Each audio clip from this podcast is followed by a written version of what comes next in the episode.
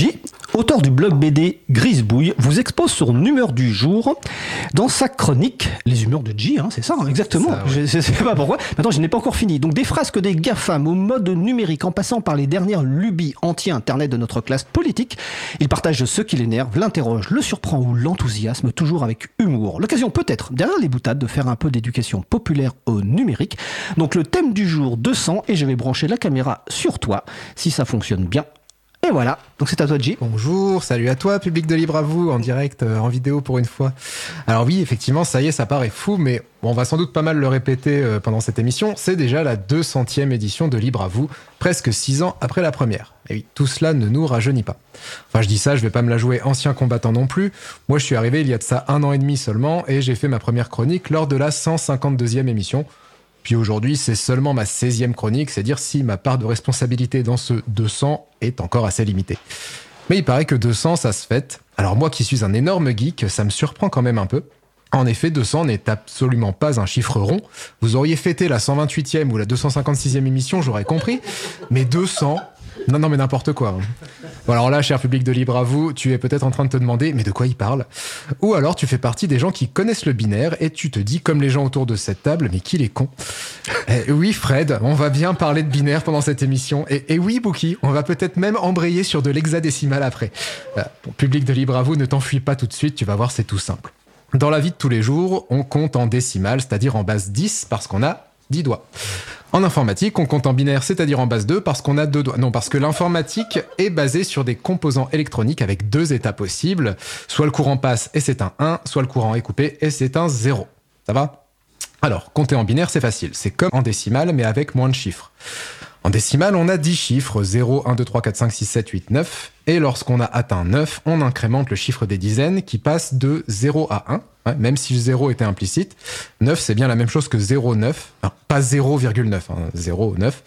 Et puis bah, on recommence à compter de 0 pour les unités. Donc on a 1 suivi de 0 qui fait 10, 1 suivi de 1 qui fait 11. Et arrivé à 19, même chose, on incrémente les dizaines, on passe à 2 et on repart à 0 sur les unités, ce qui nous donne un 20 ou 20 si, euh, comme moi, vous venez de Lorraine. Et puis enfin, quand on arrive à 99, on incrémente les centaines cette fois et on remet dizaines et unités à zéro et ça fait 100. Voilà. Oui, euh, ne, croyez pas que je vous prends pour des lapins de trois semaines. Je sais que la moyenne d'âge de l'auditoire n'est pas de 6 ans et demi, mais pour comprendre le binaire, c'est simple. Euh, il faut comprendre. Mais pour, pardon, pour comprendre pourquoi le binaire c'est simple, il faut rappeler la simplicité du fonctionnement du décimal. Parce qu'en binaire, c'est pareil. J'ai mes chiffres. Alors, j'ai seulement 0 et 1. Je compte 0, 1, là, j'ai déjà atteint le plus haut chiffre dont je dispose. Donc, je fais comme en décimal, j'incrémente le chiffre des. Bon, c'est pas des dizaines, mais euh, le deuxième chiffre vers la gauche. Et je reprends à 0 pour les unités. On passe donc à un 1 suivi de 0, c'est-à-dire qu'on lit un 10, mais comme le précédent chiffre c'était 1, et eh bien ce 1, 0, il vaut 2. On continue, on a un 1 qui vaut 3, puis on doit déjà passer au cran du dessus. C'est pas clair euh, on, on, on, passe à 1, 0, 0, ce qui se lit 100, mais qui vaut 4. Et ensuite 1, 0, 1 qui vaut 5, etc. Donc on se rend assez vite compte que les chiffres ronds, c'est-à-dire ceux qui ont quasiment que des zéros à part le chiffre de plus haut rang, ce sont des puissances de 2. Je vous ai dit que 1, 0 c'était 2, 1, 0, 0 c'était 4, mais on peut continuer. 1, 0, 0, 0 c'est 8, 1 suivi de 4, 0 c'est 16, 1 suivi de 5, 0 c'est 32.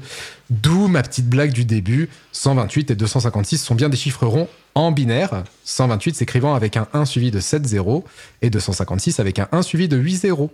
Alors que 200 en binaire, c'est nul. C'est 1 1 0 0 1 0 0 0. Inintéressant au possible. Hein. Voilà, et au passage, vous comprenez peut-être aussi mieux pourquoi en numérique, on voit souvent des 32 comme dans Win32, des 64 comme dans Nintendo 64, ou des 128, 256, 512, 1024, 2048. Oui, en général, quand tu fais un peu de numérique, tu finis rapidement par connaître les puissances de 2 par cœur. Hein. Bon, mais comme vous avez pu le constater, compter en binaire, c'est peut-être facile, mais c'est aussi un peu chiant. Parce qu'avec seulement deux chiffres, 0 et 1, les nombres binaires prennent vite beaucoup de place. Pour rappel, 200, c'est donc 1 1 0 0 1 0 0 0, soit 8 chiffres binaires contre 3 chiffres en décimale, 2 0 0. On a donc inventé l'hexadécimal. Alors là, ne paniquez pas, c'est encore très simple, c'est toujours une base de comptage, mais en base 16. On a donc comme chiffre 0, 1, 2, 3, 4, 5, 6, 7, 8, 9, les mêmes qu'en décimale, mais comme il n'y en a que 10, on les complète par 6 lettres, A, B, C, D, E, F, pour avoir nos 16 symboles. Donc A vaut 10, B vaut 11, C vaut 12, D 13, E 14, F 15. Et comment écrit-on 16 alors Si vous avez bien suivi? Eh bien, F étant notre plus gros chiffre, on incrémente l'équivalent des dizaines et on repasse à 0 sur les unités. Donc 16 en hexadécimal, bah, ça s'écrit 1 0, comme 10 euh, en décimale. Alors vous allez me dire, mais pourquoi? Quel est ce comptage de l'enfer où on mélange des lettres et des chiffres? Eh bien parce que ça offre l'avantage d'une écriture relativement compacte, comme en décimale, même plus compacte qu'en décimale puisqu'on a plus de symboles. Les nombres prennent un peu moins de place. Ainsi, 200 ne prend que deux symboles en hexadécimal et s'écrit C8. Rien à voir avec la chaîne, hein, ne zappez pas, vous n'êtes pas dans une émission de Cyril Hanouna, tout va bien, tout va bien. Vous êtes toujours sur libre à vous. Alors, l'autre avantage de l'hexadécimal, c'est que 16 est une puissance de 2, et bah de fait, il reste toujours bien aligné avec le binaire. Quatre symboles binaires consécutifs correspondent toujours au même symbole hexadécimal. 2, 0, 0, 0, 0 en binaire, soit 0 en décimal, soit 0 en hexadécimal. Oh, tout le monde est d'accord sur le 0, hein, ça c'est bien. Jusqu'à 1, 1, 1, 1 en binaire, soit 15 en décimal, soit F en hexadécimal. On a donc une correspondance parfaite entre un nombre binaire et un nombre hexadécimal, la variante hexadécimale étant 4 fois moins longue à écrire, ce qui ne gâche rien. Tu vas me dire, oui, mais moi je m'en fous, je compte jamais ni en binaire ni en hexadécimal, laissez-moi tranquille monsieur, et mettez donc plutôt cette jolie chemise avec les manches qui s'attachent dans le dos. Eh bien, détrompe-toi, cher public de Libre à vous. Rappelle-toi ce code pour te connecter au Wi-Fi chez tes amis et où tu bloquais sur un des symboles que tu lisais en te demandant s'il s'agissait d'un 0 ou de la lettre O.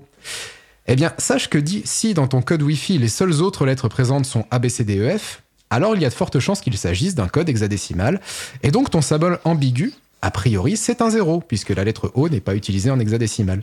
Et oui, parfois, ça peut servir de connaître des trucs tordus, comme l'hexadécimal, même dans la vie de tous les jours. Oui, et une dernière chose, notez que le C de l'hexadécimal n'a rien à voir avec le C des chiffres romains. D'ailleurs, la numérotation romaine n'est pas un comptage par base, mais un système de numération additive nettement moins pratique. Pour ça qu'on l'a abandonné d'ailleurs. Bon, sauf pour se la péter euh, avec les numéros de siècle et de roi. Hein. Au passage, notez que 200 s'écrit CC en chiffres romains, oui, comme Creative Commons.